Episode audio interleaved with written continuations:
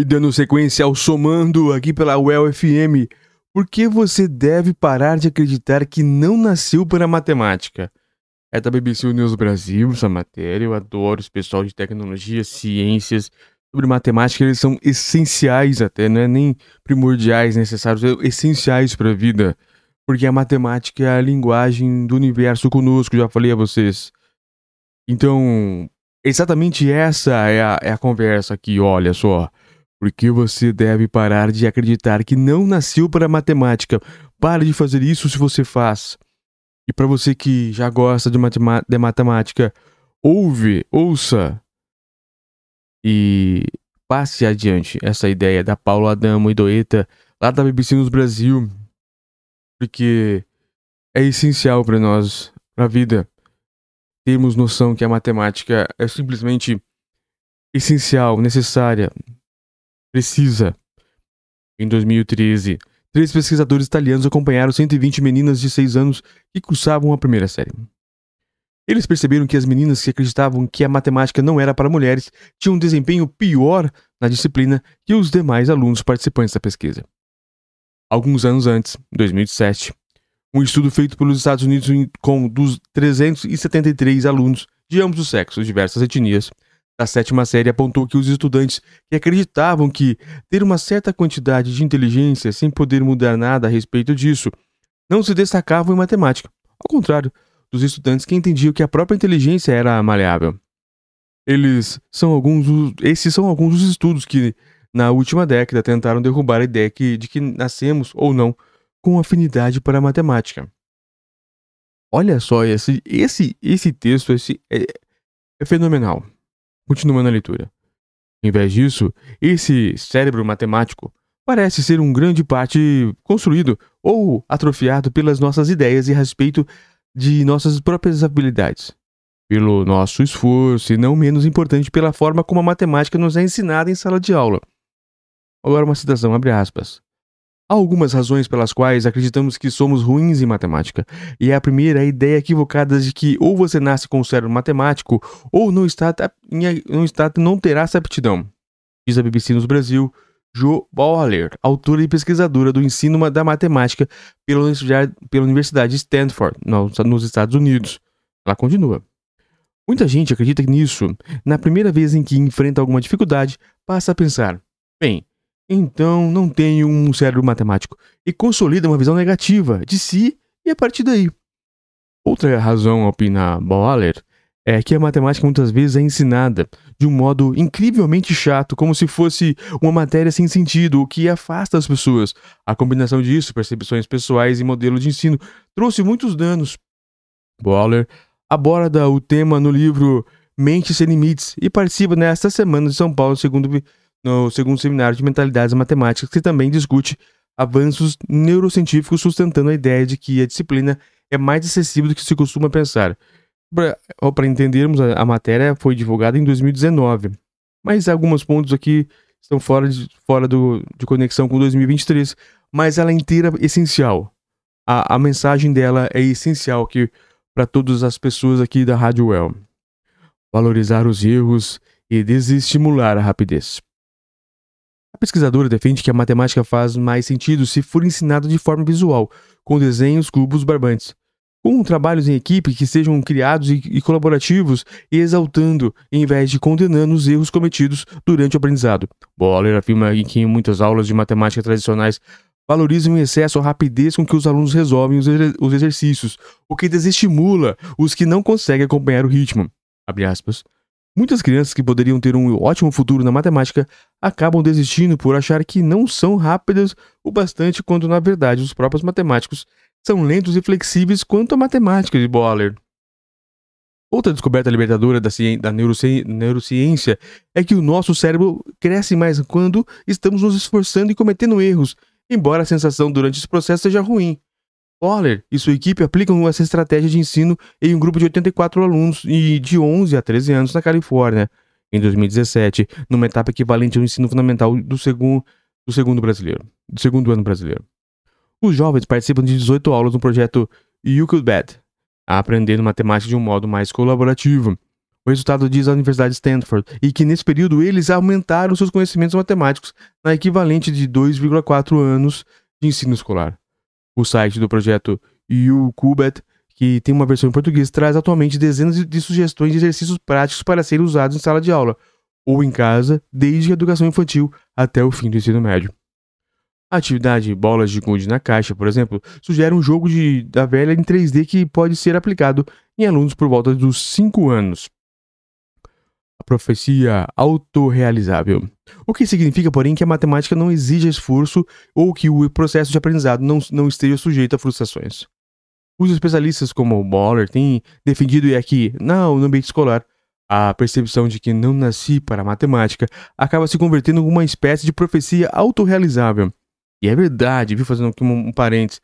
Tudo que você deseja e começa a falar muito para a sua mente subconsciente, isso acontece. E inclusive isso de dizer que matemática, os números, os cálculos, a lógica em si, ela é improvável para você. Jamais diga isso. Voltando à leitura. Abre aspas aqui uma citação. A verdade é que você provavelmente é uma pessoa com afinidade à matemática. E ao pensar o contrário, está tolhendo sua própria carreira futura, escrevendo dois, escreveram dois acadêmicos, Milo Kimball, da Universidade de Michigan, e Noah Smith, da Universidade de Storybrooke, em um artigo de 2013 na revista americana The Atlantic. E, abre aspas ainda. E o pior, ao pensar ao contrário, você pode estar ajudando a perpetuar um pernicioso mito que prejudica as crianças menos privilegiadas o mito da habilidade matemática genética e inato. Matemática é esforço, pessoal. Matemática é esforço e não é genética ou aptidão é, que você nasceu. Claro que umas pessoas ou outras nem pode ser mais afinidade, mas não que, que as pessoas que não nasceram com essa afinidade não tenham como aprender. Tem sim. Em contrapartida, dizem os autores, as crianças que desde cedo se acostumam a ouvir que levam um jeito para matemática acabam se esforçando mais e, consequência, saindo melhor. Olha essa dica. Sempre dizer para a criança que ela está levando jeito e ajudá-la a, a fazer o esforço em matemática. Boa, isso mesmo.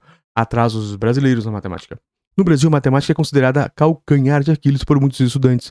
8 em, 10, 8 em cada 10 conclui o ensino fundamental sem adquirir os conhecimentos esperados nessa disciplina, segundo o exame da Prova Brasil em 2017. Não deve ter mudado para 2023 ou 2022. Na mais recente edição do exame internacional, o PISA, que em 2015 testou os conhecimentos de alunos de 15 anos em 70 países, o Brasil ficou em 76 lugar em matemática e 63 em ciências em um país com tantas deficiências no ensino como tirar a matemática do papel de vilã. Para Boller, isso começa pelo professor. Muda sua mensagem, deixando de pensar e evitando que os alunos pensem que somente alguns poucos serão de fato capazes de aprender a disciplina. E, aqui abre uma aspas, como citação, e quando eles mudam sua mensagem e a forma de dar a aula, vê instantaneamente que funciona e que mais alunos estão aprendendo daí o nosso esforço em mostrar aos professores que todas as crianças têm um potencial ilimitado e, mostra, e mostrar as evidências neurocientíficas disso, argumenta.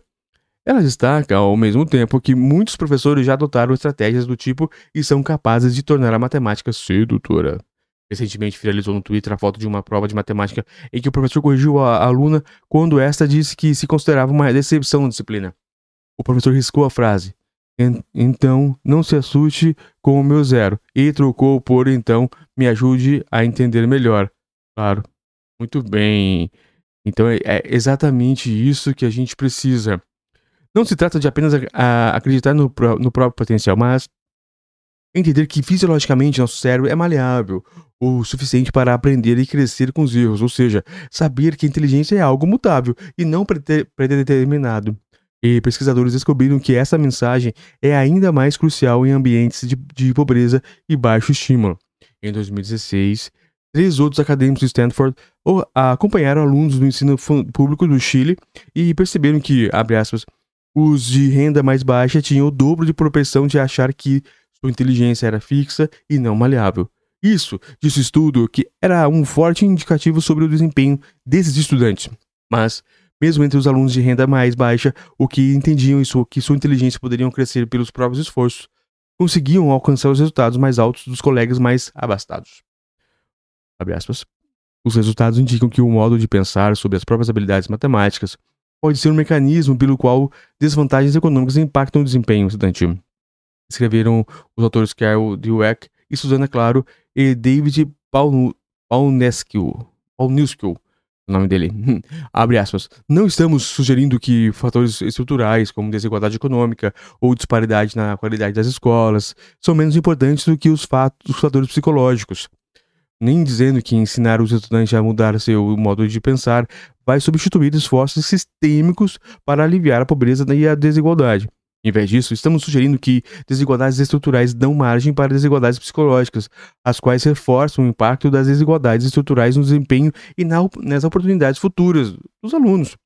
O matemático Arthur Ávila, primeiro brasileiro a ganhar em 2014 a medalha Fields, o mais prestigioso prêmio dessa disciplina, também já criticou ideias preconcebidas em torno da matemática. Abre aspas o que o Arthur vai falar. Quando se colocam na mídia estereotipos de que a matemática é para alguém com certos aspectos bem característicos e a pessoa não se identifica com esse estereotipo, ela vai descartar a ideia de entrar na área. Isso é reproduzido também na esfera da família, que conforta a pessoa na primeira dificuldade e que tem com a matemática, falando: ah, não é para você mesmo, faz outra coisa, afirmou a Ávila em fevereiro deste ano, ou seja, 2019, é, na, ao Jornal da USP. Toda a população deveria ser exposta à matemática com algo que é acessível e importante para todos. Todo mundo com acesso à matemática ganha técnicas para seu trabalho e mesmo em suas relações na, é, da sociedade, no papel de, de cidadão. Estamos expostos a dados a todo momento. Se a pessoa não está preparada para lidar com números, é muito mais facilmente manipulada por pesquisas e gráficos, por exemplo. Nossa senhora, é isso mesmo que eu. É exatamente isso que eu defendo. E por onde começar? Como então evitar que esse tipo de mito matemático se perpetue? No ambiente familiar, Joe Bowler sugere que os pais, aspas, passem uma mensagem positiva aos filhos, mesmo que você odeie a matemática, seja entusiasta do aprendizado, mesmo que esteja fingindo, diz ela. Para crianças pequenas, a ideia é procurar padrões no mundo. Eles, elas estão por toda parte. Jogos também são ótimos, por exemplo, e os de dados. Só peço que tomem cuidado com jogos que exijam rapidez, porque se criou uma ideia de que você precisa ser rápido ao resolver questões de matemática. Em vez disso, é mais importante incentivar a criatividade e a flexibilidade. Entender que o cálculo de 12 vezes 4 pode ser feito de diversas formas diferentes. Isso ajudará seus cérebros a criar várias conexões diferentes, afirma ela. A pesquisadora também alerta para as disparidades de gênero que persistem nas ciências exatas e desencorajam muitas meninas a desenvolver suas habilidades matemáticas. Ó, oh, isso que eu bato em todos os programas do Somando. E não tem nada a ver o gênero. Em seu livro, Bowler conta o caso de uma colega professora universitária que, quando, usar, quando estava na graduação, foi chamada para conversar com um professor de matemática. Ela se preparou para receber os elogios por um bom desempenho na matéria, mas em vez disso ouviu uma bronca do professor ele deduziu que ela havia colado nas provas ou simplesmente memorizado tudo. Nossa, que, que situação horrível. Ai, ai, é um isso aqui. Abre aspas. Essa professora me conta que mesmo hoje, com a, com a acadêmica, como acadêmica, houve colegas falando a estudantes mulheres, não se preocupe, você não precisa ir bem em matemática. Não há expectativa de que elas possam ir bem. E o que a mensagem terrível de que as exatas não são para elas. Ao contrário, são sim. Carol Dweck, outra pesquisadora do tema e outra e autora de dois estudos citados nessa reportagem, defende artigos que, em geral, estudantes precisam ser ensinados que, quando saem de uma zona de conforto e se esforçam, fazem seus cérebros formar conexões mais fortes. Disso nasce um círculo virtuoso. Esses estudantes passam a acreditar que seu esforço é recompensado, criam objetivos mais ambiciosos para si mesmos e têm menos predisposição a atribuir fracassos a coisas que não podem controlar, a pensar, por exemplo, que foram mal porque a prova era injusta. Passamos a eles a mensagem de que tudo é difícil antes de se tornar fácil, dizem Dweck e seus colegas em um dos seus estudos. Essa foi uma mensagem sobre matemática das mais valiosas que eu já li, uma das mais lindas também, simplesmente sensacional. Espero que a todos aqui da Well FM tenham ouvido com muita atenção. E quem quiser ouvir de novo é só entrar no site da Well FM ou no nosso canal no Domingo lá no YouTube, ou somando também no YouTube, não sei, tanto faz, e rever de novo essa matéria porque realmente ela é sensacional.